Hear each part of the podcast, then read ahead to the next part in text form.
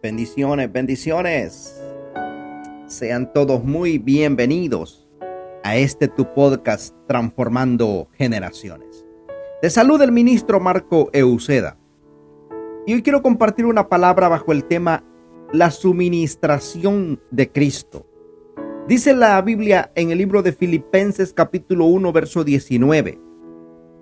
Porque sé que por vuestra oración y la suministración del Espíritu de Jesucristo, esto resultará en mi liberación. El apóstol Pablo escribió esta porción de la escritura y él se encontraba en una situación límite, en una prisión romana. Eran unas mazmorras donde apenas entraba la luz en estrechez, rodeado de paredes húmedas suciedad, rodeado de presos del sistema, condenado a estar encadenado a un soldado de la guardia pretoriana que lo relevaban cada cuatro horas, considerado preso peligroso porque era un ideólogo que había emancipado a mucha gente en la secta del cristianismo. Así pensaba ese sistema romano.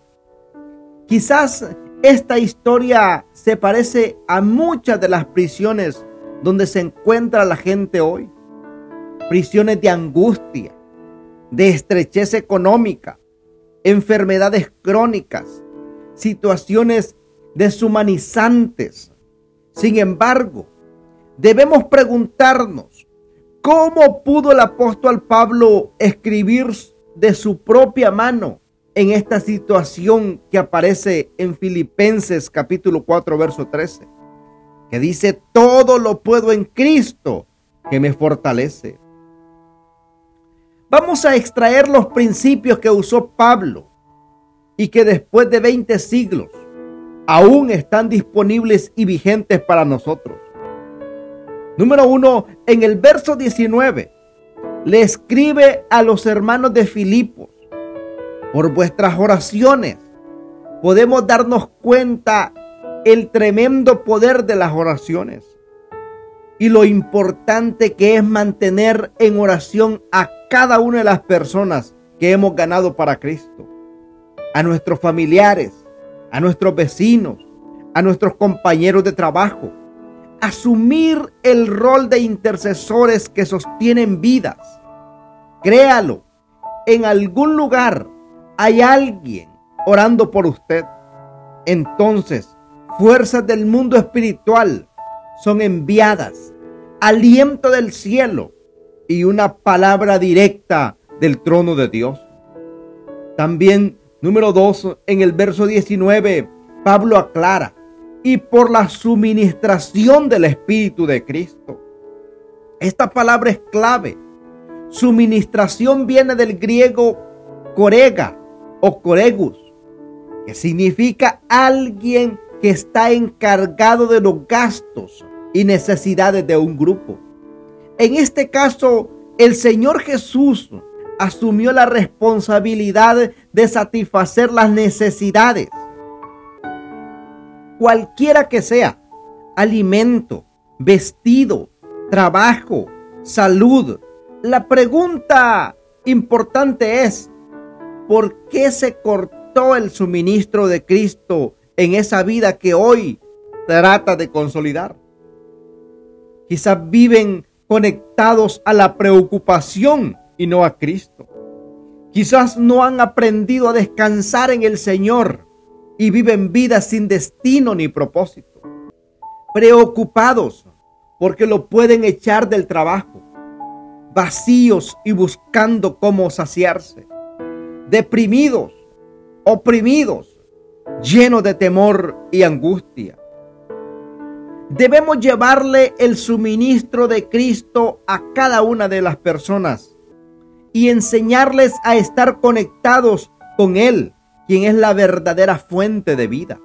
Cristo es el único lugar donde estamos completos. Gálatas capítulo 4 verso 19 dice, hijitos míos, por quienes vuelvo a sufrir dolores de parto, hasta que Cristo sea formado en vosotros. Muchas veces nos preguntamos, ¿hasta cuándo debemos orar? Pablo respondió esta pregunta, hasta que Cristo sea formado en cada uno de ellos. Para algunos será más rápido, para otros un poco más lento, pero el que ha comenzado la buena obra en sus vidas, la perfeccionará, dice Filipenses capítulo 1, verso 6. Esta parte del trabajo es de Dios. Hagamos lo que nos toca hacer a nosotros. Llevar el mensaje de Cristo a cada lugar que nos envíe y hacerlo a tiempo y fuera de tiempo. Porque en la suministración de Cristo es la que nos va a ayudar. Y como dice ese vocablo griego, que es el suministro de Cristo el que paga la cuenta, los gastos. Porque sin la ayuda de Él, nosotros nada podemos hacer.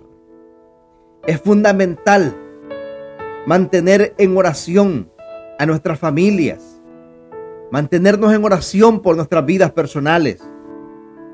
Y cada vez que nosotros grabamos una enseñanza como esta, oramos por cada persona que la escucha. Oramos por todos aquellos que envían y comparten esta palabra.